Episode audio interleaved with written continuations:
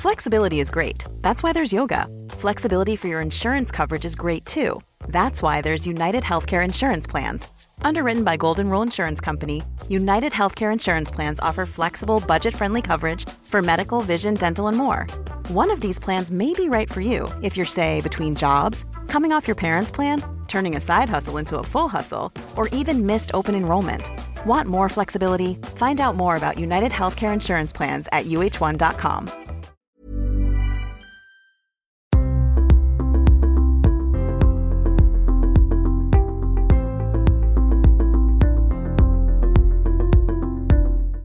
Sandrine, vous êtes instructrice de méditation pleine conscience et d'autocompassion. Vous êtes également l'auteur avec François Guillouette du livre Cheminer vers votre sagesse intérieure, comment la pleine conscience et la philosophie peuvent nous aider à accueillir nos émotions et à vivre dans un monde en mutation. Alors je suis ravie de faire euh, l'interview avec vous parce que j'ai trouvé ce livre remarquable d'intelligence dans l'analyse qu'il propose de ce qu'est l'être humain et comment aider l'être humain à affronter ses souffrances. Vous étayez vos idées à la fois avec les résultats de la recherche scientifique sur le cerveau, les neurosciences, mais aussi avec les enseignements de grands philosophes et sages de tous les temps, de Bouddha à Edgar Morin, en, passant par Nietzsche ou Spinoza par exemple. Et ce qui est encore plus remarquable, c'est que ce livre est en même temps très pratique, très concret, avec des exercices à faire chez soi, pour apaiser les souffrances, les souffrances pardon, changer d'angle de vue sur notre vie et se sentir mieux progressivement. Alors la première question que j'aimerais vous poser, c'est, on va revenir donc à la méditation pleine conscience, cette méditation est aujourd'hui relativement connue et ses effets ont été étudiés sur le cerveau grâce à l'imagerie cérébrale. Est-ce que vous pouvez tout d'abord nous dire ce que la science a découvert? Bonjour à toutes et à tous. Euh, oui, en effet, euh, je pense que c'est ça aussi l'atout euh, de la pleine conscience actuellement, c'est qu'on bénéficie de beaucoup de recherches scientifiques, neuroscientifiques, qui ont montré les bienfaits de la méditation de pleine conscience. Peut-être que certains se souviennent de photos de Mathieu Ricard avec un casque. Hein, il y a pas mal d'études qui ont été faites aux États-Unis, à Harvard, MIT, l'Université de Brown, sur bah, l'impact notamment du programme MBSR le programme MBSR, c'est un, protocole thérapeutique que je propose et euh, on est plusieurs à le proposer et qui propose un programme en huit séances. Et c'est ce protocole le plus souvent qui est, euh, euh, qui est en fait étudié en neurosciences. Et il y a plusieurs bienfaits qu'on a démontrés, notamment sur l'épaississement de la matière grise de certaines régions du cerveau. Alors, peut-être en, quelques, en quelques mots, je vais vous expliquer. Déjà, il y a le cortex préfrontal qui est euh, derrière le, front. Et l'épaississement du, cortex préfrontal indique en fait une amélioration de la planification, du raisonnement, euh, aussi une, meilleure gestion des, émotions et des pensées positives. Il y a aussi sur la partie euh, de l'hippocampe qui est en fait au centre de notre cerveau, qui est vraiment le siège de l'apprentissage, de la mémoire, de la régulation émotionnelle. Euh, il y a aussi le carrefour pariéto-temporal qui est au-dessus, euh, au-dessus de, des oreilles et derrière. Euh, et son épaississement indique une meilleure empathie, plus de, bienveillance, plus de capacité à prendre du recul face aux situations. Donc c'est vraiment très concret en fait. Hein. La méditation permet d'épaissir la matière grise de, certaines régions du cerveau. un peu comme quand on part faire de la musculation, eh ben, euh, le fait de muscler euh, ben, notre corps, on va développer cette masse musculaire. Et eh ben, ça va être la même chose pour la méditation. On peut dire que c'est vraiment la musculation, un entraînement de l'esprit. Et puis il y a un point aussi qui est important à noter, c'est l'amygdale. Alors ce ne sont pas les amygdales là, mais c'est l'amygdale au niveau du, cerveau, ce qui est un signal d'alerte qui est lié au stress. Et la méditation va permettre progressivement de réduire la taille de cette amygdale, donc réduction du stress, réduction de, l'anxiété. Donc c'est vraiment des effets qui sont très positifs, très bénéfiques, que l'on voit très concrètement euh, lors d'IRM. C'est incroyable. Effectivement, Mathieu Ricard, euh, on va préciser, donc c'est un moine bouddhiste euh, français. C'est vrai. Euh, qui, était, qui est souvent, avec, on le voit avec le Dalai Lama quand, il vit en France. effectivement, il avait des électrodes sur le cerveau il y a quelques années. Et quand on le voit, Mathieu Ricard, il a l'air toujours zen, heureux, bienveillant. Donc potentiellement, on peut devenir comme lui. Voilà, alors c'est vrai que Mathieu Ricard, il a plus de, je sais pas combien d'années, de 60 ans certainement de, pratique. Ce qui est chouette à, de, voir, c'est que ce programme MBSR, il fait que 8 séances. Hein, c'est 9 semaines en gros, euh, à hauteur de 2h30 par semaine, et on voit déjà des bienfaits vraiment euh, ben, notables qu'on voit sur les IRM au bout déjà de, on va dire, de, de 2-3 mois de pratique, à, hauteur d'à peu près 30-45 euh, minutes, 45 minutes par jour. Hmm. Alors justement, euh, la méditation pleine conscience, il y, a la méditation en général et puis il y a cette forme-là de méditation. Est-ce que vous pouvez nous expliquer en quoi ça consiste? Et aussi, on a souvent l'idée, enfin j'avais souvent l'idée, que la méditation, c'est euh, rester assis, euh, alors il faut laisser passer les pensées, sauf que pour des gens qui peuvent être un peu hyperactifs comme moi ou comme d'autres, ça semble insurmontable. Et dans votre livre, vous expliquez qu'il n'y a pas que ça, on n'est pas obligé de faire que ça. En fait, il y a plein de façons de le faire. Donc, euh, qu'est-ce qu'on peut faire? Tout à fait. Alors moi aussi, je suis quelqu'un de très active, j'adore faire plein de choses, j'ai le cerveau souvent en ébullition. Et, euh, la méditation, ça m'a apporté tellement de choses. Euh, on parle de la pratique formelle, hein, c'est vrai, la, pratique assise, mais il y a aussi des pratiques allongées, il y a aussi la marche en conscience qui, qui est en fait une pratique euh, formelle, c'est-à-dire on va prendre conscience de, notre marche, des ressentis dans la marche. Donc ce sont des entraînements. La pleine conscience, la méditation de pleine conscience, c'est un entraînement de l'esprit, du cœur et du corps à être dans l'instant présent. Et c'est progressivement de prendre conscience et c'est savoir, avoir cette conscience de, de, vivre quand je suis en train de vivre quelque chose. Euh, parce qu'on on est souvent soit dans le passé en train de ruminer ah, pourquoi j'ai fait ça comme ci, pourquoi j'ai fait ça comme ça, soit d'anticiper, de planifier ou de nous comparer, de nous juger, et on est rarement dans l'instant présent. Donc l'entraînement de revenir dans l'instant, d'être pleinement présent.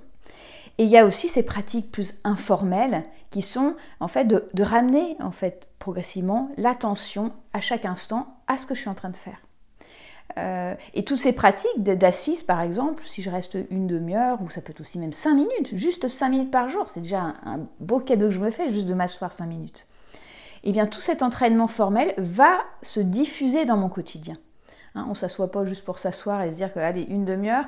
ensuite, l'invitation, ça va être d'être dans cette conscience de, de ma vie, de savourer pleinement ma vie, et quand c'est agréable, et puis quand c'est désagréable, de pouvoir prendre de l'espace face aux situations. Oui, puis alors j'avais vu euh, que la méditation pleine conscience rentre aussi dans les hôpitaux. Et mm. j'avais vu également que c'était dans des services de cancérologie. Mm. Euh, pour des gens qui ont des traitements extrêmement lourds. Euh. Tout à fait. Et il y avait aussi une façon, je trouvais intéressante, ils avaient un grain de... Vous en parlez dans votre livre Grain de raisin. Ouais, vous expliquez? Tout à fait. Ça, c'est un premier des exercices qu'on fait, notamment dans le programme MBSR, c'est de, de, pouvoir prendre conscience de tous nos sens.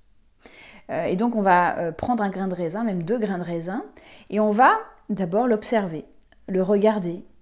Voilà, quelle est sa couleur, quelle est sa forme.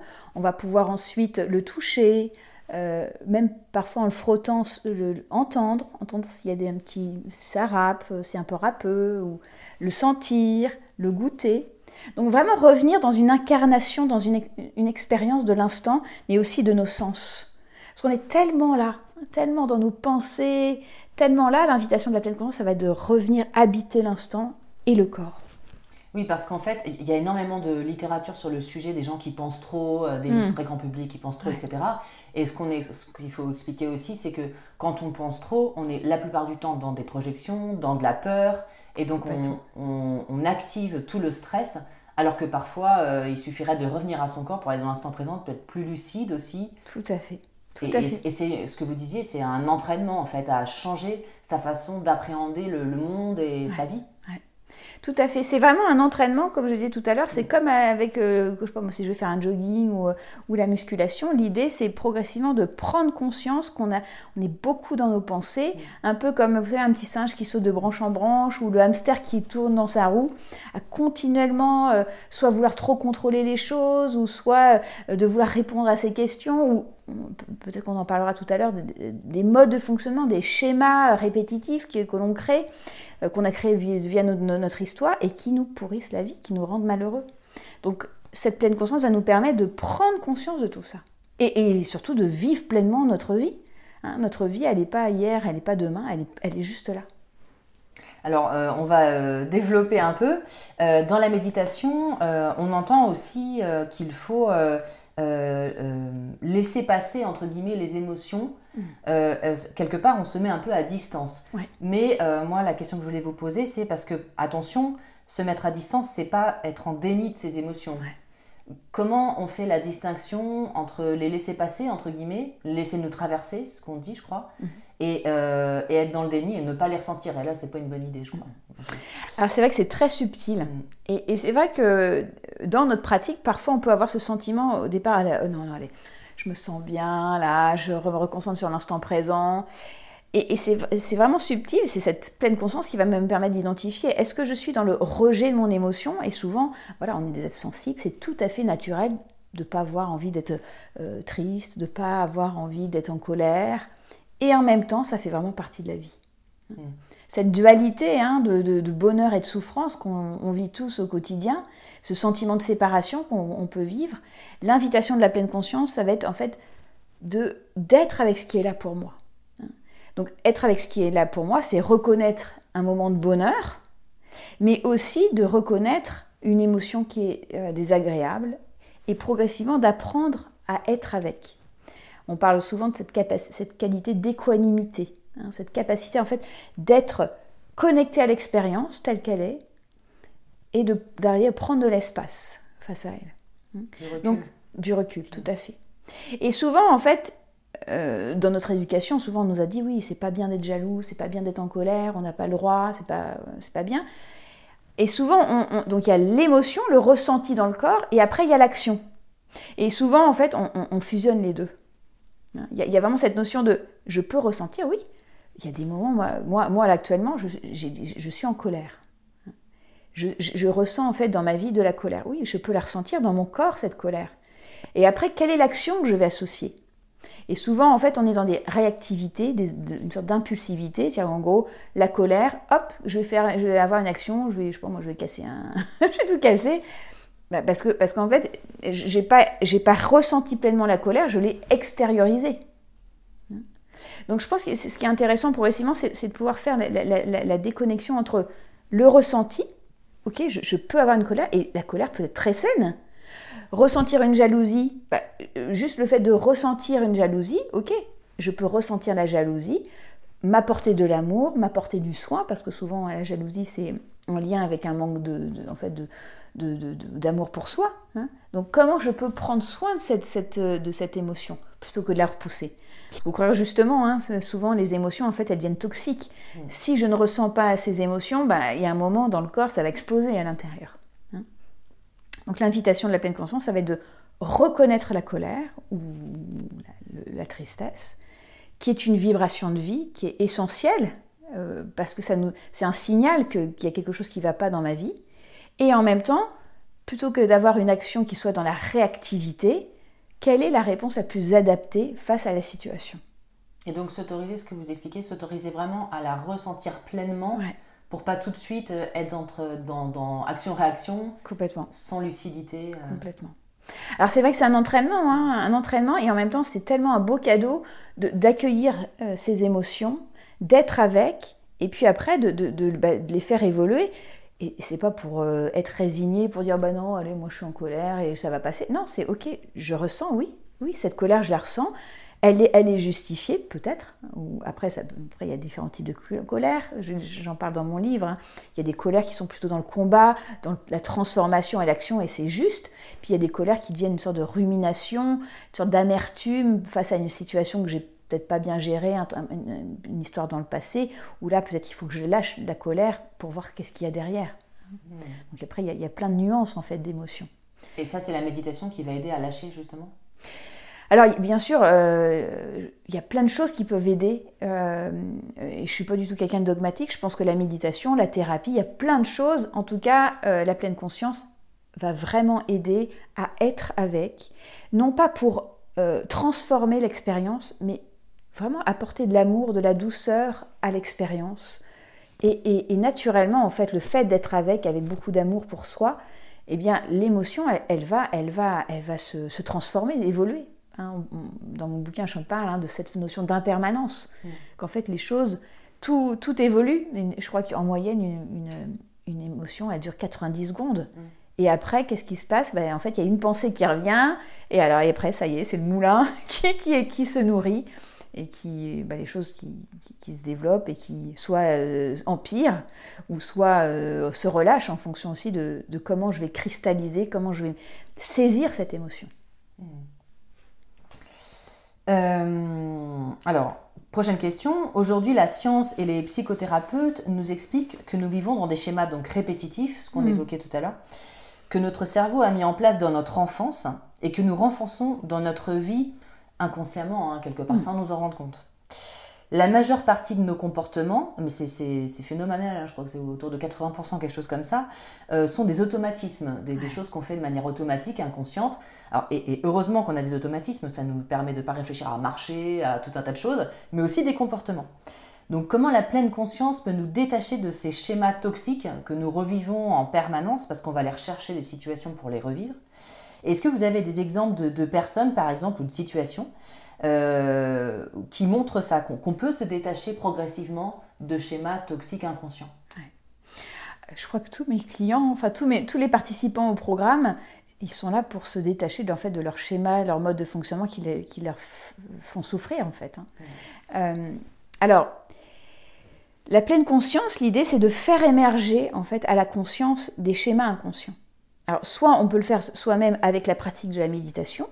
Moi, moi par exemple, ce qui était intéressant, c'est qu'au départ, je me disais, bon non, moi je me critique pas, euh, tout va bien, euh, voilà. Puis en fait, en méditant et en prenant conscience de, mes pensées, notamment il y a des exercices de, notation mentale, hein, où on va noter en fait les pensées, observer les pensées qui passent, et voir qu'on peut un peu les mettre dans des boîtes. Tiens, euh, ben, je, gendarme, tiens, critique. et progressivement, on peut voir en fait ces schémas mentaux, ces modes de fonctionnement, hein, trahison, et, en fait, je me suis rendu compte de combien je, me critiquais non enfin, très très souvent. Et c'est formidable parce que c'était de l'inconscient qui, avec la pratique, a émergé dans la conscience en pilote automatique. Et puis progressivement, bah, l'idée c'est d'observer et puis progressivement, en fait, j'arrive à déconstruire, on arrive à déconstruire des modes de fonctionnement. Alors ça n'empêche pas qu'un thérapeute peut être très très euh, intéressant ou une psychothérapie en complément bien sûr. Mais tout ça de toute manière, c'est, ce, qui est, intéressant, c'est, d'associer des, voilà, des compétences, euh, des choses qui sont complémentaires. Donc euh, l'invitation, ça va être d'observer par exemple des pensées, des modes de fonctionnement, euh, puisque la pleine conscience, en fait, on va le vivre dans son quotidien. Donc on peut démarrer avec l'assise, par exemple, hein, des pratiques assises, observer des modes de fonctionnement. C'est un peu comme si on mettait en fait notre vie euh, sous une loupe quand on est assis. Hein. on voit ce qui se passe. Et puis ensuite, on va pouvoir observer, ah tiens, bah oui, critique intérieure, critique.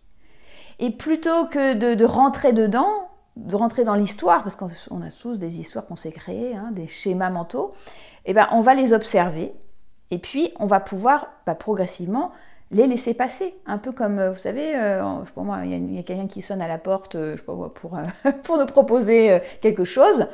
On n'est pas obligé d'ouvrir la porte. On peut dire bah, merci, mais moi, ça ne m'intéresse pas. Hein? Ça m'intéresse plus. Ou ça m'intéresse plus.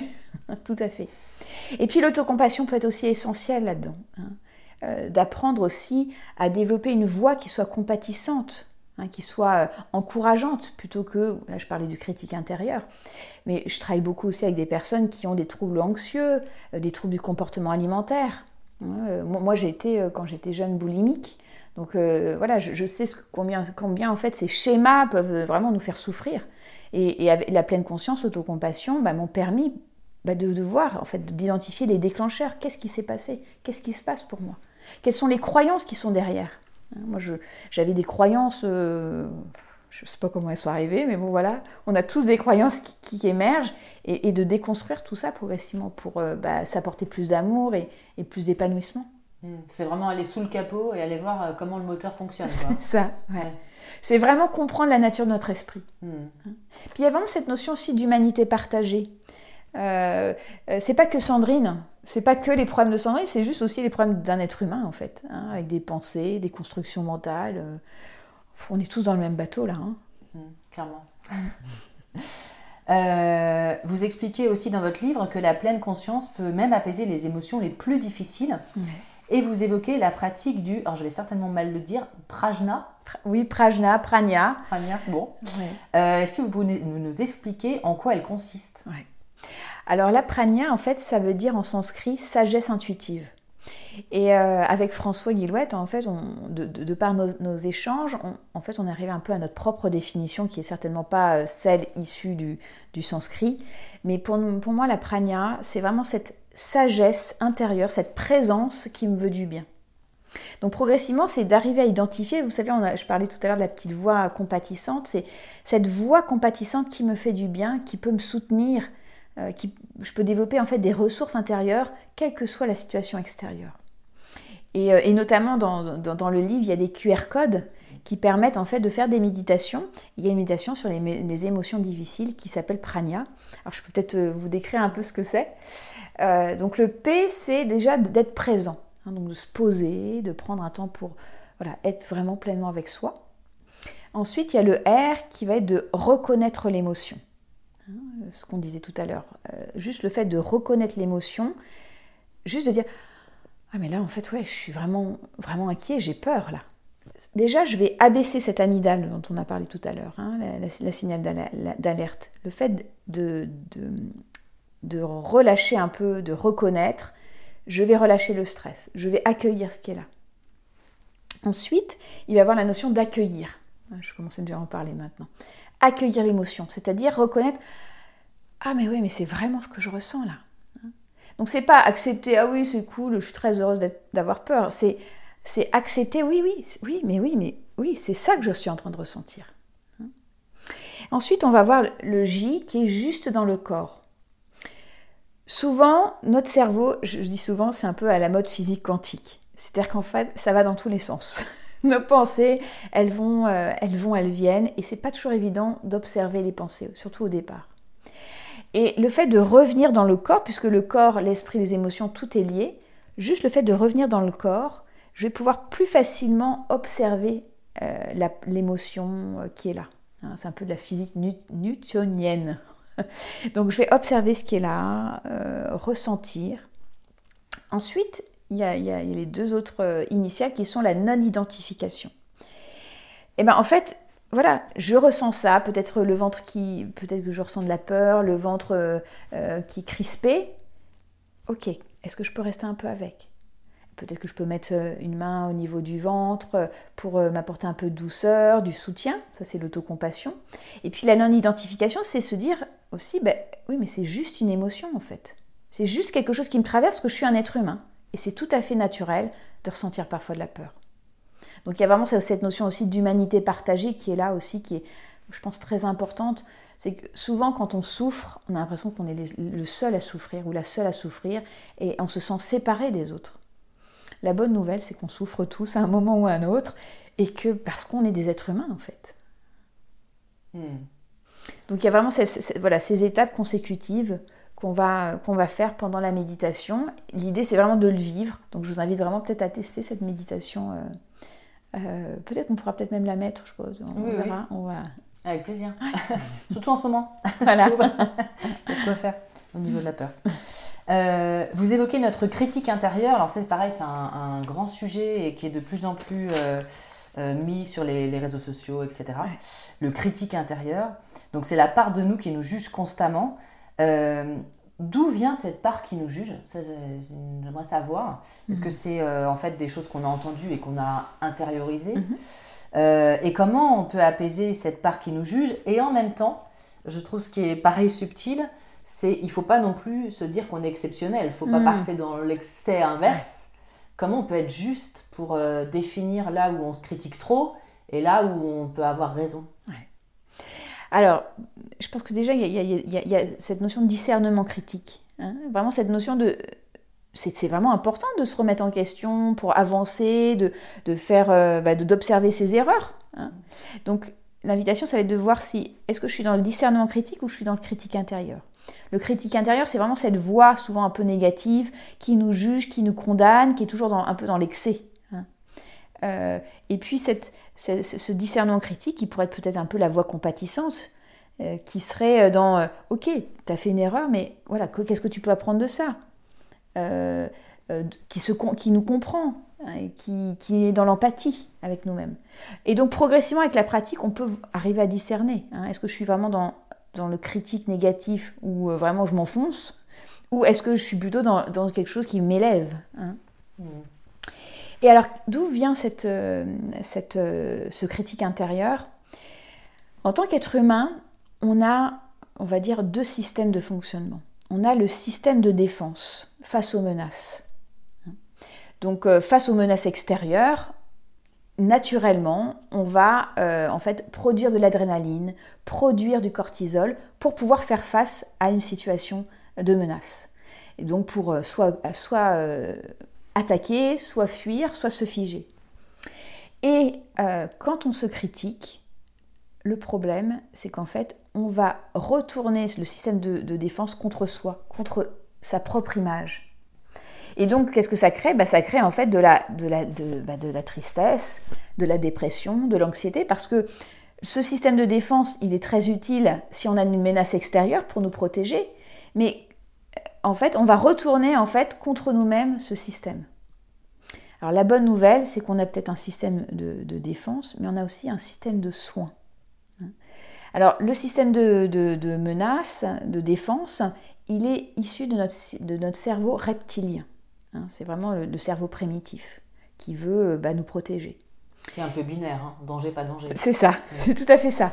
Donc si par exemple on se sent défaillant dans quelque chose, hop, eh ben, on va s'autocritiquer, tu es vraiment nul, tu n'y arriveras jamais. On va se mettre vraiment la pression, une sorte de système de défense.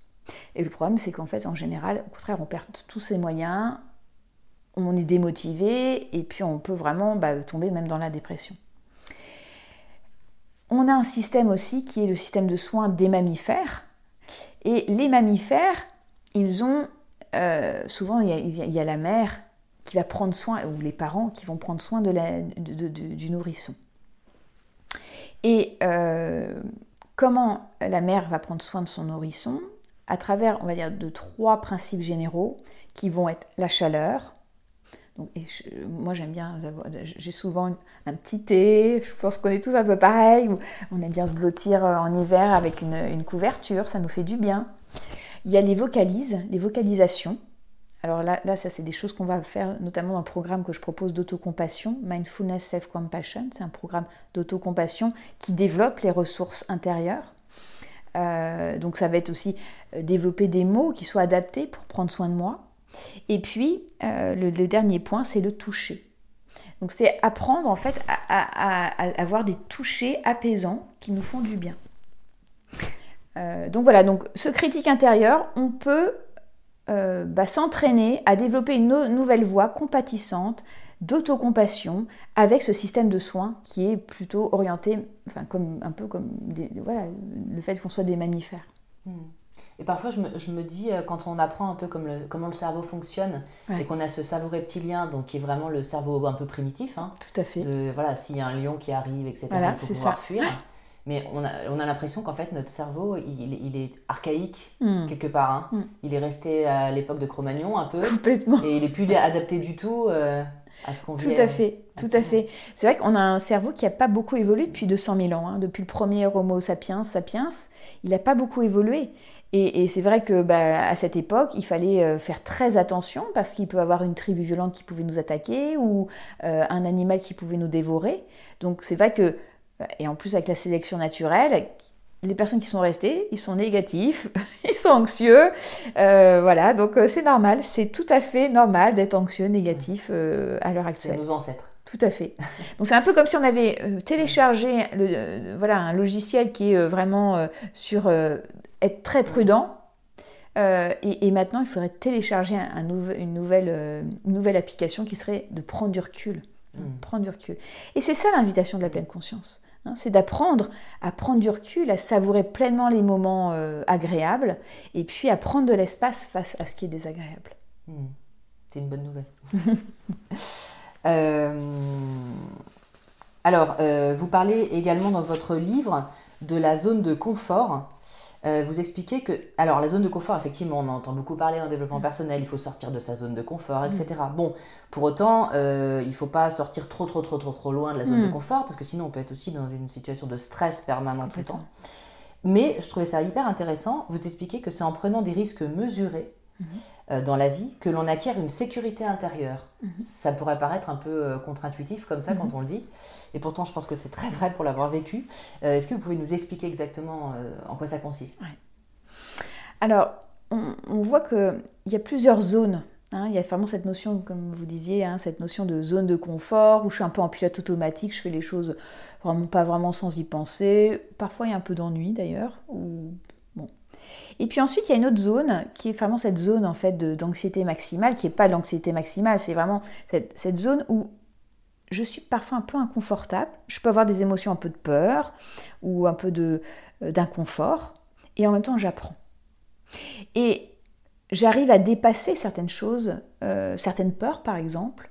Et là, c'est là où je suis fière de moi. J'ai de la joie parce que je sens que je me suis dépassée. Alors, dépassée, on est, d'accord qu'on n'est pas dans un dépassement où on est submergé, mais on a dépassé, par exemple, une, inquiétude ou une peur. Et cette sécurité intérieure, elle se, fonde aussi sur le fait de gagner confiance en soi des petits pas par petits pas, je gagne confiance en moi parce que je vois en fait que je réussis à faire des choses. Et puis avec l'autocompassion en complément, je vais pouvoir avoir ce soutien, me dire, bah voilà, ok, je peux avoir un échec, mais je peux rebondir. Donc pour moi, la, zone d'anxiété optimale, ce qui, est, formidable, c'est de voir en fait qu'on peut avoir des réussites, on peut gagner en confiance en soi. Euh, et bien sûr, après, progressivement, avec la pleine conscience et la pratique, on peut observer, ok, là, je suis dans une zone où j'apprends, ou est-ce que je suis dans une zone où je suis submergée, où là je suis en état de stress euh, excessif, ou même complètement en hypoactivité, c'est-à-dire en gros, j'ai passé à une phase où je suis même euh, épuisée, exténuée. Donc l'invitation progressivement, c'est de, de, voir toutes ces nuances il n'y a, y a, rien de bien ni de mal, c'est juste qu'il y a parfois il y a des moments où je peux être un peu en zone d'hyper euh, euh, où, où, je suis un petit peu trop stressée, je reviens dans la zone de confort, ou je reviens dans la zone de tolérance. Mm. Euh, voilà, il n'y a, a, pas une zone parfaite, mm. mais en tout cas d'avoir cette, pardon, cette conscience en fait. Mm. Et on a tous autour de nous des personnes qui qui ont cet état d'esprit de se dire bah moi j'adorerais faire ça ça ou etc mais c'est pas possible. Et en fait on, leur demande ça m'arrive beaucoup et, mais qu'est-ce que tu as essayé euh, bah non mais ça sert à rien c'est pas possible. Donc en fait si on essaye rien même pas un petit truc il se passera rien. C'est de la prophétie euh, autoréalisatrice un peu. Tout à fait, tout à fait. Et je trouve que pour ça, la, stratégie des petits pas, c'est vraiment une belle chose. Hein, avant de gravir la montagne, peut-être euh, une marche, puis une marche, et voir comment ça marche, comment ça fonctionne, comment, euh, comment je me sens là. Oui, tout à fait. Euh, donc vous proposez un itinéraire, alors j'avais vu en sept étapes. Tout à fait. Pour découvrir ce pourquoi nous sommes faits.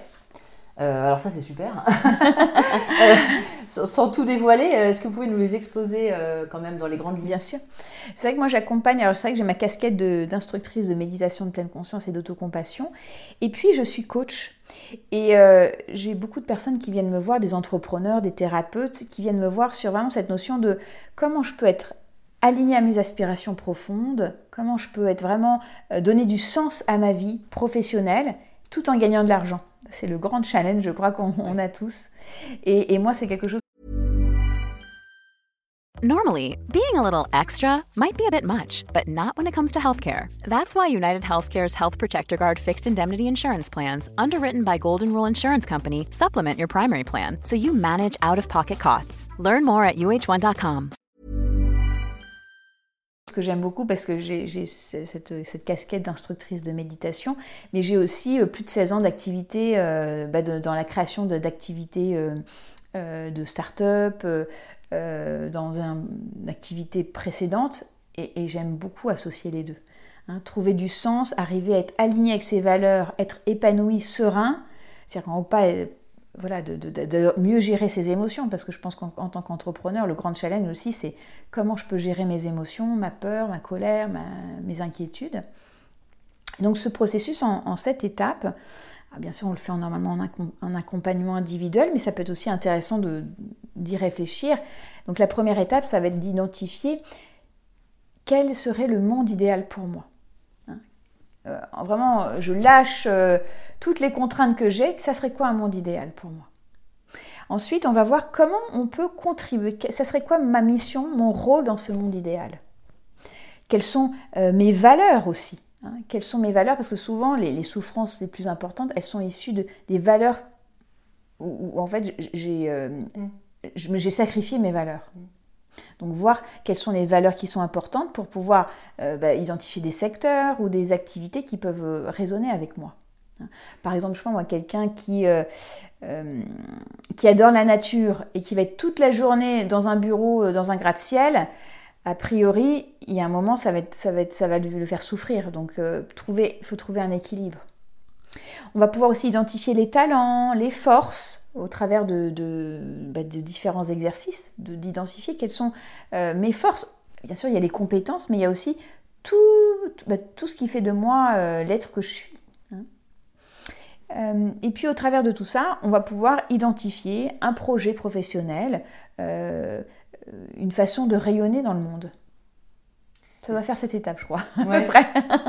Et ce que je trouve très intéressant, c'est que la première euh, étape dont vous parlez, c'est euh, imaginer un monde idéal. Donc, euh, vous incluez la personne dans l'humanité, comme si on avait chacun un rôle à jouer pour cette société.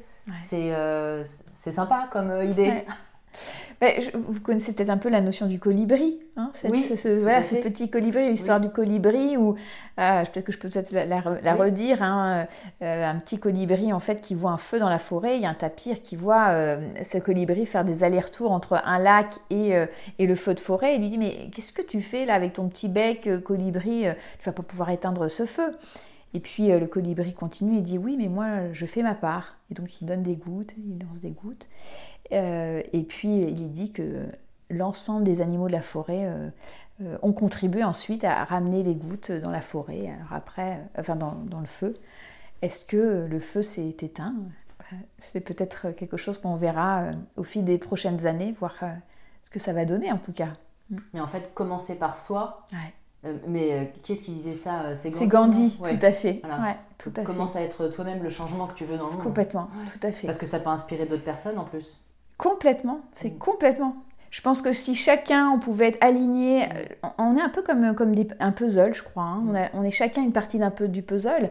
Et donc, si on peut chacun euh, avoir son rôle et s'épanouir, être pleinement soi euh, et rayonner, parce que c'est vrai que il y, a de nombreuses personnes qui viennent me voir qui n'osent pas ou ah, mais qui je suis pour pouvoir faire un, je sais pas moi, avoir une vidéo Instagram, etc. Mais rayonnons, soyons pleinement qui nous sommes. Hein, la vie demande ça en fait. Hein. La vie demande que nous soyons pleinement euh, euh, qui nous sommes. Hmm. Hmm. Alors, vous développez dans votre livre la proposition de Viktor Frankl. Donc, Viktor Frankl, euh, c'est une personne qui a traversé malheureusement les camps de concentration pendant la Seconde Guerre mondiale, donc qui a vécu l'horreur, et qui s'est intéressé aux personnes avec qui il était et qui s'est rendu compte que certains avaient un état d'esprit plutôt où ils arrivaient à mettre du sens dans ce hmm. qu'ils vivaient euh, et s'en sortait vivant, et d'autres non. Et donc il a créé la thérapie du sens, donc euh, ça s'appelle la logothérapie. Euh, et il a un angle de vue différent sur la vie qui est très intéressant, qui consiste à être attentif à ce que la vie veut de nous et pas l'inverse. Est-ce que vous pouvez nous expliquer cela? Et c'est vrai qu'il a vécu une phase qui était très difficile, où il a dû vraiment changer radicalement de rapport à la vie. Euh, et, notamment, j'avais noté une phrase euh, dans mon livre que j'ai mis, c'est Notre responsabilité dans la vie consiste à trouver les bonnes réponses aux problèmes qu'elle nous pose et nous acquitter honnêtement des tâches qu'elle nous assigne. Comme si c'était une instructrice quelque part.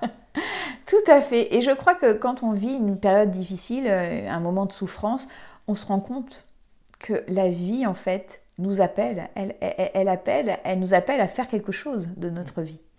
Euh, c'est vrai que en général, quand on démarre dans notre vie, ok, moi je veux faire ci, je veux faire ça, on a le sentiment qu'on a le contrôle sur plein de choses.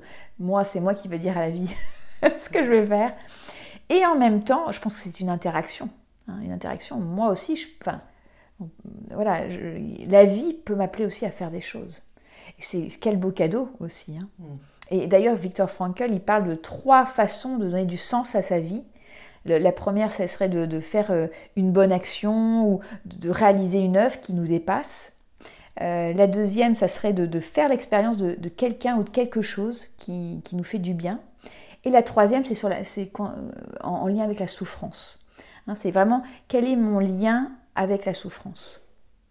Alors bien sûr, il y a des souffrances qui sont euh, difficiles et on a l'impression qu'on n'apprend rien de cette souffrance. Et en même temps, pour certaines souffrances, il y a un côté lumineux, une façon d'apprendre et même de se transformer. Moi, je sais que voilà, plus de dix ans, euh, rien n'allait dans ma vie, euh, ni pro ni personnel. Je vivais une vraie crise aussi personnelle. Et euh, bah, c'est franchement maintenant, dix ans plus tard, c'est un vrai cadeau parce que j'aurais pas fait tout ce chemin euh, euh, de méditation, d'autocompassion, de, de, de, thérapie si j'avais pas vécu ça. Donc je pense que la souffrance peut être vraiment le terreau, un hein, qui dit sans bout, pas de lotus. C'est-à-dire que vraiment ça peut être le terreau, le fruit d'après de, vraiment d'un épanouissement important. Mais, mais, effectivement, du coup, il faut changer parce que le problème, c'est que la souffrance, il y, a un moment où elle peut revenir euh, de manière récurrente. Et puis, euh, on peut aller un peu dans le fatalisme euh, quand on ne quand on va pas bien. Se dire, bon, bah, moi, j'y arriverai jamais, je ne sais pas faire, je n'y arrive pas, j'essaye, j'essaye mm. et j'y arrive pas, et, à chaque fois. Et il y a un moment, peut-être qu'il faut changer d'angle de vue, mm. de le voir différemment, essayer autrement, différemment, grâce à la, la méditation aussi, peut-être mm-hmm. ça doit aider. Mm-hmm. Parce que moi aussi, j'ai vécu des choses comme ça, et quand on commence à changer d'angle de vue, et qu'on accepte ce que la vie nous demande, euh, mais les choses vont beaucoup plus vite et beaucoup plus facilement. Ouais. Ah Après, je sais pas, euh, je sais pas comment ça fonctionne, mais c'est vrai que je pense qu'il y a une interaction entre euh, voilà l'univers, on pourrait dire, ou la vie et nous. Et c'est vraiment tout dire intérieur extérieur, tout est relié, tout est lié. Hein. J'aime bien dire que voilà l'univers quand on quand on s'allonge sous les étoiles euh, et qu'on voit cette, cette, cette, voie lactée infinie, ben, à l'intérieur, la conscience, elle est aussi infinie. Hein, je crois que c'est Bouddha qui dit que, euh, en fait, l'univers nous traverse à chaque instant. Euh, alors, vous évoquez autre chose dans votre livre qui est très riche, hein, je n'ai pas pu tout, tout développer. L'importance d'être reconnu pour, être, pour un être humain. Que nous sommes mus constamment par ce besoin de reconnaissance et d'amour et c'est ça qui fait qu'en fait, ce sont les relations humaines les enjeux les plus importants de notre vie. D'ailleurs, moi, je le vois aussi hein, dans les, interviews que je fais, les relations humaines, c'est toujours euh, ce qui est le plus euh, plébiscité. Euh, vous notez d'ailleurs que les personnes en fin de vie ne parlent pas de leur travail ou de leurs acquisitions matérielles, par exemple, mais uniquement de leurs relations humaines. Mmh. donc, comment nourrir sainement ce besoin d'amour et de reconnaissance et, et, pas avoir des regrets à la veille de notre mort? Ouais. Alors déjà, je pense que la première étape, c'est de reconnaître. Il y a beaucoup de personnes qui vont... Euh, euh, cette notion d'ego, non, non, moi j'ai pas besoin de reconnaissance, j'ai pas besoin... Euh. Mais je pense que c'est le fondement même de l'être humain. On, est né en tant que nourrisson, sans nos parents, sans une figure parentale, on serait mort. Donc on est comme ça, hein. on est avec ce besoin d'amour, ce besoin d'être, voilà, de l'autre. Donc de reconnaître ce besoin qui est fondamental d'amour, de reconnaissance. Euh, ça, c'est vraiment la première étape. Et, en tant qu'adulte, alors on n'a peut-être plus besoin euh, d'avoir cette, figure parentale, mais par contre, on a quand même besoin de reconnaissance et d'amour. Et la bonne nouvelle aussi, c'est qu'on peut s'apporter de l'amour. On n'est pas toujours en train, besoin d'aller chercher, de courir après euh, un amoureux ou un parent de substitution mais euh, on peut s'apporter en fait, hein. on, peut, on peut se reparenter. Et moi, ça m'a beaucoup, beaucoup aidé, euh, ce programme d'autocompassion dont, dont je, vous ai parlé, hein, le programme MSC, pour apprendre à reconnaître, oui, j'ai besoin d'amour et en même temps, je peux m'apporter de, l'amour. Ça, ça paraît, quand on dit ça, je l'ai lu souvent dans des livres, ça me paraissait toujours euh, très éthéré, comment on s'apporte soi-même de l'amour. Ah bah alors là, c'est vraiment le cœur du MSC, c'est apprendre, j'en ai parlé un petit peu tout à l'heure, hein, c'est vraiment cette notion de, d'apporter, de s'apporter des touchés apaisants par exemple, euh, d'avoir des mots affectueux pour soi. Euh, en fait, ça va se diffuser tout doucement. Le programme, il est, pareil, hein, c'est 8 séances, 2h30, 3h par semaine. Et donc, on va s'entraîner, c'est une pratique. À s'apporter de l'amour, apprendre à s'aimer, c'est une pratique. Comme la méditation de pleine conscience, l'autocompassion, ce sont des pratiques. Et moi, c'était vraiment marrant parce que en août, il y a une semaine où j'étais complètement seule. Et je me suis rendu compte, mais combien de fois je me disais Ah, ma petite chérie, ou je t'aime. sont automatiques. On n'est pas tous capables de faire ça. et, c'est vrai que, euh, bah, en fait, je, me rends compte en fait que j'ai automatisé des nouveaux modes de fonctionnement, euh, mais qui me, bah, qui me font tellement de bien. Donc ça se fait en fait, c'est la pratique, c'est vraiment comme le sport, mmh, mmh, mmh. Euh, c'est des pratiques euh, régulières avec des méditations, des exercices qui nous permettent progressivement d'infuser en fait, hein, et, que ça devienne aussi inconscient, hein, que ça, ça devienne en tant que pilote automatique des choses positives j'imagine qu'après, ce qui découle de ça, c'est que quand on arrive à s'aimer, alors s'aimer, c'est pas dans le sens euh, égotique, euh, ah, c'est voilà, se respecter. Bien sûr, bien sûr. On arrive aussi à l'extérieur à se faire respecter. Parce que quand on s'aime pas suffisamment, on se fait rouler dessus concrètement à l'extérieur. Complètement, complètement. Donc ça peut être bénéfique à plein de niveaux. Tout à fait. Alors ça peut être, d'une part, je pense qu'apprendre à s'aimer, ça permet aussi d'aimer vraiment l'autre. Et pas être dans un truc d'attachement au toxique, mais vraiment de se dire, moi, je t'aime, mais parce que euh, je t'aime, je te comprends, et il y a vraiment cette notion aussi de j'accepte aussi ta différence, hein, cette notion d'altérité qui peut être présente. Et puis aussi, euh, apprendre à s'aimer, c'est connaître ses besoins, hein. euh, savoir dire non. Hein, savoir dire non, poser ses limites. Et parfois, il y a besoin aussi de se séparer de personnes toxiques ou des personnes qui, nous rendent malheureuses. Ça fait partie aussi du processus. Hmm. Il y a vraiment cette notion d'autocompassion combative qui peut être vraiment essentielle, qui est de, euh, bah de, poser ses limites, de dire non, pour se respecter en tant qu'être humain. Oui, c'est pas le monde des bisounours, hein, on est d'accord. Ah non. Hein, il y a aussi des gens qui peuvent nous vouloir du mal et c'est ça. il faut se protéger. Oui, tout à fait, tout à fait. Hmm. Alors après, bien sûr, après ça dépend aussi du, voilà, de notre niveau de pratique, etc. Il y a des, gens qu'on peut essayer de comprendre aussi, heureusement. Moi, je travaille pas mal en prison. Hein. je travaille beaucoup en prison. Euh, avec euh, bah, des hommes, des femmes. Euh, on a tous voilà, notre, cheminement. apporter de la compassion, bien sûr, c'est essentiel. Et en même temps, c'est trouver l'équilibre entre se respecter, respecter l'autre. Chacun doit savoir ce qui doit identifier ce qui est bon pour lui. Alors, vous évoquez également dans votre livre les effets de la gratitude sur notre cerveau et les hormones de bien-être que notre corps produit euh, avec cette euh, gratitude, comme la sérotonine et la dopamine par exemple. Mhm. Euh, et on parle effectivement beaucoup de gratitude, dans, beaucoup dans le développement personnel. quels sont les effets à long terme de la gratitude et comment la cultiver au quotidien sans être dans le déni? Parce que c'est toujours le risque. Mhm. Quand on est dans la gratitude, je connais des gens qui étaient dans la gratitude toute la journée parce qu'ils avaient lu qu'il fallait le faire, mais leur vie était une catastrophe, ils se faisaient exploiter avec des relations toxiques mais ils exprimaient de la gratitude envers les gens qui leur faisaient du hmm. mal. Donc euh, voilà, comment on fait ça bien Donc la gratitude, en fait, c'est de pouvoir euh, reconnaître euh, ce qui est là. on est souvent dans... On voit beaucoup nos manques ou les manques extérieurs et on, voit rarement ce qui est là, hein, ce qui nous fait du bien. Donc l'invitation de, la gratitude, c'est d'observer et, euh, donc on est souvent négatif, souvent dans le manque, et euh, il y a beaucoup de personnes qui sont dans la plainte, hein, euh, qui voilà moi mon, travail il n'est pas assez comme ci, je gagne pas assez comme ça, ou voilà mon épouse n'est pas assez comme ci ou pas assez comme ça. Hein. Donc là dans ces cas-là l'invitation c'est progressivement les pratiques de gratitude vont permettre bah, de développer une sorte de discernement qui va permettre de dire ok l'équilibre c'est de nourrir ma gratitude. Après, je suis complètement d'accord avec vous. L'idée, c'est que ça, ne pallie pas euh, le fait que voilà, je peux développer la gratitude et trouver un, certain équilibre. Après, euh, voilà, s'il y a des choses qui sont difficiles pour moi, euh, des personnes toxiques, etc., c'est important aussi de se détacher de ces personnes. Hein. donc, donc, progressivement, c'est d'avoir cette, capacité de discernement. Hein.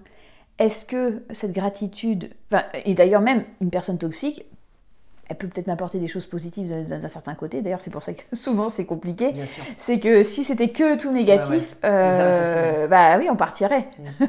Mais euh, ce qui est compliqué, c'est que voilà, c'est pas toujours évident de trouver l'équilibre, euh, de se respecter, de respecter l'autre, d'être dans la compassion, l'autocompassion.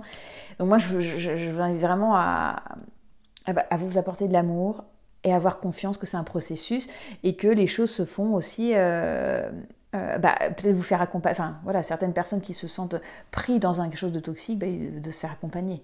Mm.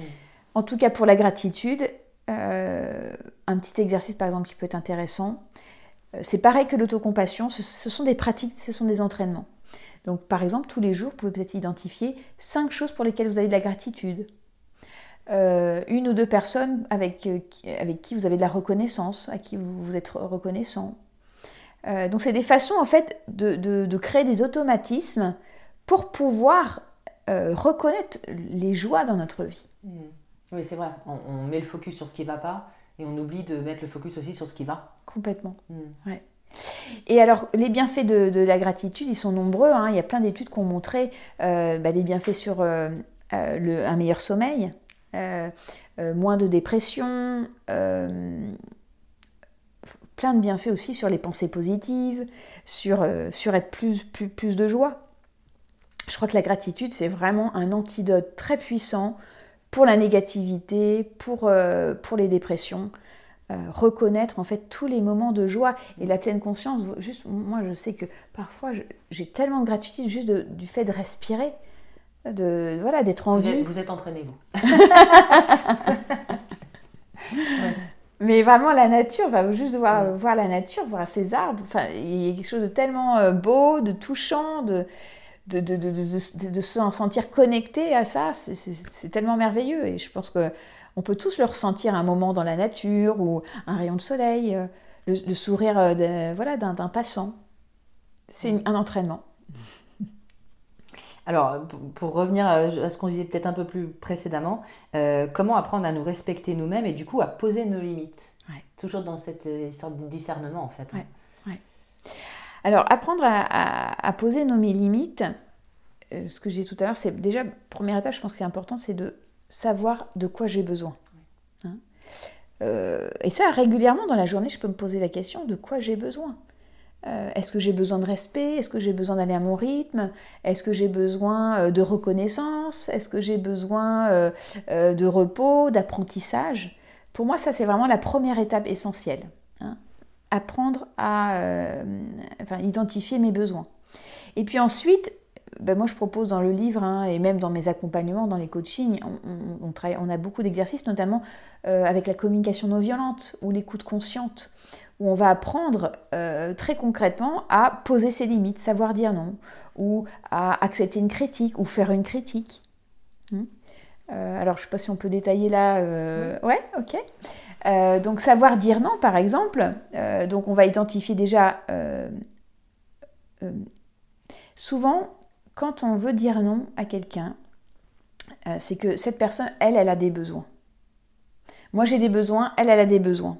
Donc, ce qui est intéressant, c'est si je veux dire non, je vais essayer d'identifier son besoin et souvent il y a un besoin caché derrière. Tu vois, euh, vous voyez par exemple, je pense, est-ce que tu peux, est-ce que tu peux faire cette présentation pour demain, par exemple? Je sais Mon supérieur qui me dit ça. Euh, moi, je vois que je ne peux pas le faire parce qu'en termes de temps, ça ne sera pas possible. Je vais essayer de creuser derrière. Qu'est-ce qui se passe? Quel est son besoin? Donc, toi, euh, tu aurais vraiment besoin que je fasse cette présentation pour, pour demain, par exemple. Et, donc, on va essayer de, comprendre son besoin. cette personne, elle a un besoin et elle a identifié comme stratégie moi pour répondre à ce besoin. Et en même temps, elle a certainement, il peut avoir peut-être d'autres stratégies qu'elle pourrait, qu'elle pourrait prendre. Par exemple, euh, peut-être qu'elle aurait besoin de, de, voilà, de, cette, de, cette, de, ce, de, ce, de ce, comment, ce rapport, peut-être dans, dans quatre jours, ou peut-être qu'il y a quelqu'un d'autre qui peut le faire, ou peut-être qu'elle peut prendre un temps pour le faire. Donc l'invitation, ça va être de creuser progressivement avec elle quelles sont les autres stratégies qu'elle peut proposer? Parce que euh, je ne suis pas disponible. Ensuite, on va essayer d'identifier quels sont mes besoins, quels sont les besoins qui vont me dire oui, qui pourraient me faire dire oui, quels sont les besoins qui me font dire non? Parce qu'en général, c'est ni tout noir ni tout blanc. Et on va pouvoir après construire une, phrase qui n'est pas du tout dans la manipulation, mais dans vraiment être sincère qu'il y a un côté qui voudrait dire oui, et en même temps, il y a un autre côté qui, dit non. Euh, et, je pense que ce qui est important dans, poser ses limites, c'est de se comprendre, être aligné à ses besoins, mais aussi de comprendre l'autre, être dans l'empathie vis-à-vis de l'autre. Donc c'est vraiment une danse, une danse entre moi et l'autre, de comprendre l'autre, d'être dans l'empathie et d'être aussi sincère avec soi, sincère avec l'autre. Alors on parlait tout à, l'heure de personnes toxiques. Il y a, parfois il y a des personnes, on peut malheureusement, euh, il faut mm. couper le lien parce que là c'est plus possible d'être dans, euh, dans, une relation en fait de compréhension et d'empathie parce que les personnes euh, narcissiques, eh ben, elles ne sont pas dans l'empathie justement. Mm. Mais la grande majorité des gens, il y a cette capacité en fait de pouvoir parler, de pouvoir s'exprimer. Euh, parfois on a peur parce qu'on a, toujours tellement ce besoin aussi d'être aimé, d'être reconnu, qui est là, qui est présent. Donc le fait déjà de, s'apporter plus de, compréhension, de douceur à soi et de savoir qu'on est là pour soi, ça permet aussi de se libérer, de poser plus facilement nos limites. Hmm. Oui, parce qu'il y a beaucoup euh, dans l'incapacité à poser des limites, c'est beaucoup des personnes justement qui ne s'aiment pas assez, qui cherchent à ce que les autres les aiment et qui vont dire oui beaucoup trop facilement en dépit de leurs euh, besoins propres. Mm. Mm. Alors des petits trucs aussi très faciles, ça peut être aussi de reporter pour avoir le temps en fait de par exemple de dire bah écoute euh, laisse-moi euh, laisse-moi quelques quelques heures je reviens vers toi de ce soir par exemple ou ou écoute ok pour te faire ça mais mais en contrepartie j'aurais besoin que tu fasses ci voilà, on peut peut-être essayer de reporter un peu pour avoir un temps de réflexion. Ou peut-être se dire tout simplement, maintenant je dis plus oui tout de suite. Mmh. Je dis, bah, écoute, j'ai besoin d'un temps de réflexion. Comme ça, ça, permet de laisser un peu de temps, un peu d'espace pour pas se laisser à chaque fois envahir par des projets, des projets. Euh, moi, ça m'est arrivé là récemment de dire non à un projet. Euh, j'aurais pu dire oui, et après, j'aurais certainement été aigrie face à la personne, peut-être fait pas un travail de qualité, parce que bah, j'aurais, euh, j'aurais eu euh, peut-être pas assez de temps. J'aime bien dire à quoi je dis oui quand je dis non? À quoi Voilà. D'accord. Hein, cette notion en fait de comme à, quoi je dis oui pour moi quand je dis non à l'autre. Hmm. Hein. C'est très très intéressant. Merci pour ça. Euh, et enfin, pour euh, terminer euh, cette interview, vous évoquez l'impermanence du monde, donc que tout est changement en permanence. Les Chinois le disaient il y a 5000 mm. ans, les Indiens aussi.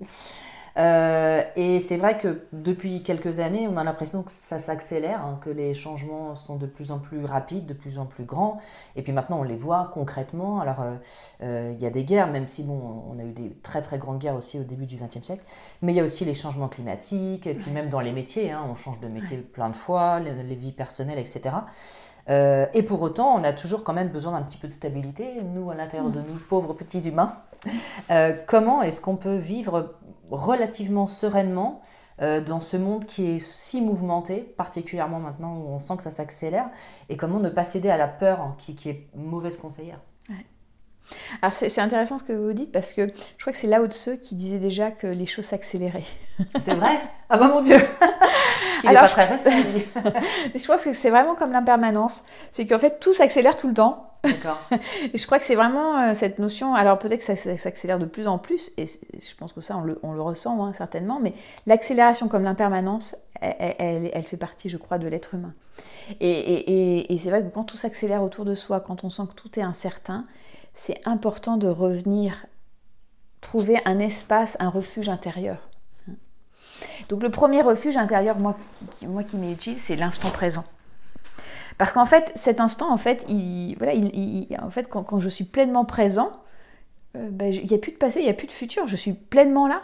Hein. et, dans notre quotidien, pour être efficace, pour, euh, pour être épanoui et pour être euh, vraiment pleinement heureux d'être dans, dans une activité, ben, juste le fait d'être juste, juste là, quel bonheur. Donc l'entraînement, déjà, juste de revenir dans l'instant, je pense que c'est vraiment euh, important et encore plus euh, dans, ces moments-là.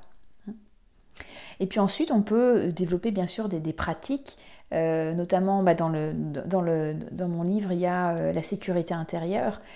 trouver en soi des espaces de sécurité et de stabilité. Peut-être le contact des pieds avec le sol, peut-être un geste apaisant, soutenant, des pratiques d'autocompassion hein, qui peuvent me permettre de, de me sentir soutenue quoi qu'il arrive. Et puis ensuite, progressivement, avec la pratique, on peut aussi relâcher ça et voir qu'en fait, on est juste une vague dans l'océan. C'est ce que j'explique. C'est que, ben, y a, voilà, cet ego qui est présent, qui, euh, bah, qui est essentiel et qui est important. Heureusement qu'on a un ego pour fonctionner et en même temps qui, nous, est tellement galère parce que c'est ça qui nous fait souffrir, hein, qui fait nos névroses, etc. C'est cet ego qui a toujours besoin de reconnaissance, d'amour, de, bah, de, de, de, cette séparation pour, euh, pour, euh, pour exister. Et, et, progressivement, la pleine conscience va permettre aussi de relâcher un peu l'ego, de, sentir en fait notre humanité partagée, notre interconnexion aussi. Je pense qu'on parlait tout de suite de, de, l'écologie, du réchauffement climatique. Euh, j'ai fait récemment, là, j'ai animé une, retraite de méditation de pleine conscience dans la nature pendant cinq jours euh, en, silence. Quel bonheur de voir les participants qui se reconnectent, qui ressentent cette interdépendance, cette, cette, euh, cette connexion entre soi et, la nature. Et, et, en fait, on fait qu'un avec, euh, moi j'aime bien dire que nous sommes de la terre sur la terre. Mm. Hein.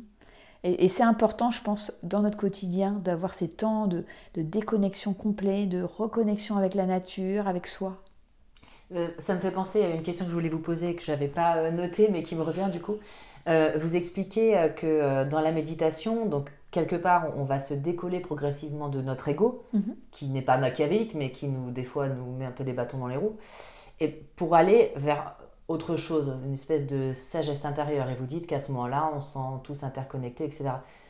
Qu'est-ce que, alors là c'est votre avis personnel, qu'est-ce que ça serait euh, selon vous? Est-ce que c'est une espèce de conscience universelle euh, Qu'est-ce que ce serait? En tout cas, moi, dans mon ressenti, euh, c'est que quand je me sens, quand, voilà, quand je pratique la méditation, ben, en fait, déjà, les, frontières sont, beaucoup plus larges mon espace intérieur est beaucoup plus large, beaucoup plus euh, étendu. Euh, euh, tout à l'heure, je parlais de, la conscience intérieure, la conscience et de l'univers. Quand on est, par exemple, quand on regarde la, Voie lactée, on a ce sentiment en fait, hein, dans la pratique, de se sentir en fait que l'intérieur et l'extérieur, en fait, les deux, les deux en fait sont, sont, sont complètement reliés, mais on le sent. C'est pas une expérience intellectuelle, c'est vraiment quelque chose qu'on vit c'est peut-être compliqué, mais vraiment c'est un vécu. De, je sens, je sens qu'en fait les frontières de, même de, mon, de mon corps. Et, enfin, et d'ailleurs, une expérience qu'on peut faire tous, c'est euh, par exemple euh, juste le contact par exemple des, fesses avec, le, avec la chaise. Quel est euh, le, début et la fin du contact hein? Voilà, est-ce que je ressens la fin et le début du contact de, ma chaise, bah, les frontières sont pas si fines que, enfin, sont pas si mm. claires que ça. Hein? Ou même le concept de la main. Hein? Euh, comment je sais que ma main est ma main, en fait? Euh, Quand je sens ma main, par exemple, je sens en fait, je sens que des vibrations. Alors je sens le contact de l'air avec la peau, mais est-ce que vraiment je sens vraiment, euh, est-ce que c'est si fin la, séparation entre, entre le contact de l'air avec, avec ma peau? Mm. Voilà, les, choses en fait sont pas si, euh, mm. si claires que ça parce que tout est relié. D'ailleurs, et d'ailleurs on sait que on respire avec, euh, il y a plein de pores qui, qui sont, qui, qui, ouvrent en fait et qui nous relient en fait intérieur-extérieur. Quand on regarde même au niveau Enfin, tout est une question de perception. Hein. Euh, on parle souvent de la perception, j'en parle aussi dans, dans mon livre. Euh, si je prends par exemple cette chaise, euh, je vois là voilà, un tissu, et quand on rentre à un niveau un peu plus microscopique, je verrai certainement peut-être voilà, des labyrinthes, des, des ponts. les fibres du tissu. Voilà, les fibres. Et puis si je rentre encore plus au niveau vraiment des nano. Euh, au niveau des, voilà des au niveau même quantique quantique complètement ça, serait ça, serait juste en fait des vibrations hein, un champ de vibrations et du vide complètement. 99% du, de, 90, je crois que c'est 99% en fait. en tout cas. voilà tout à fait. C'est du vide. Mm. donc euh, mm. tout est relié et en même temps enfin tout est séparé tout est relié en même temps Euh, et, c'est ça qui, est fabuleux aussi, c'est qu'il y a cette interconnexion et en même temps ce sens de l'ego qui peut être aussi important. Donc c'est important, je pense, un peu comme vous savez, comme une carte euh, qu'on, une carte, je sais pas moi, une carte qu'on a pliée. Mhm. La méditation va permettre de déplier cette carte parfois, de sentir, euh, voilà, de sentir en fait une sorte d'ouverture, de relâchement, de, d'expansion. Et ça, ça permet de libérer un peu euh, cette anxiété ou tous les troubles qu'on peut avoir. Et puis parfois, bah, c'est important aussi de, se relier aussi à, cet ego qui, nous permet aussi de fonctionner. Moi, j'aime beaucoup Jacques Cornfield, qui est un, un instructeur de médiation américain, qui dit la pleine conscience, c'est découvrir le mystère de la vie ou, en tout cas, peut-être pas découvrir, mais être en lien avec le mystère de la vie et devoir payer ses factures. Oui, mais c'est hein pas qui disait euh, après l'extase, euh, la, la C'est lui, c'est lui, qui bah, est. Voilà, voilà, c'est ça. Après l'extase, la lessive. C'est complètement ça. c'est vraiment une pratique qui est très, très ancrée dans notre vie, dans notre quotidien. Il n'y a, a, rien de perché, en fait. On a on peut avoir ce sentiment-là, mais tout est dans l'expérience, juste dans l'expérience directe. Quand je vous dis tout est, on est tous interconnectés, mais euh, c'est pas du mental, c'est juste que on le vit, quoi. Mm. Hein. Il faut vraiment le, tester. De pratiquer. soi-même. C'est complètement. Il n'y a, rien de dogmatique, c'est juste de la pratique, de, découvrir ça, en fait. Mm. Et quel bonheur aussi de le découvrir, et, je pense que c'est tellement important. Euh, pour moi, c'est vraiment des compétences qui seront essentielles pour notre avenir. C'est comme l'intuition. Mm. Enfin, vous voyez, il y a des choses comme ça. Euh, l'intelligence artificielle qui va, qui va, euh, enfin, quand on voit déjà les peintures qu'on arrive à faire avec l'intelligence artificielle, qui sont incroyables. Enfin, je pense qu'il y a vraiment des vraies compétences, de nouvelles compétences à, développer. et la pleine conscience et l'autocompassion peuvent vraiment être des façons de, bah, traverser tous ces, grands bouleversements qu'on connaît, mais qui vont surtout arriver. Bah, c'était vraiment, vraiment passionnant. Je recommande vraiment votre livre et on peut vous trouver sur votre site aussi. Oui, euh, www.humanity.com. Ça s'affichera. Oh, super. Merci et puis mon podcast aussi. J'ai un petit podcast, enfin un petit. J'ai un podcast euh, qui s'appelle Humanity, la méditation dans votre vie. Il y a plus d'une soixantaine de méditations courtes euh, ou un peu plus longues qui vous permettent de pratiquer. Donc on peut déjà tester chez soi. Complètement. C'est super. Merci beaucoup Sandrine. Merci.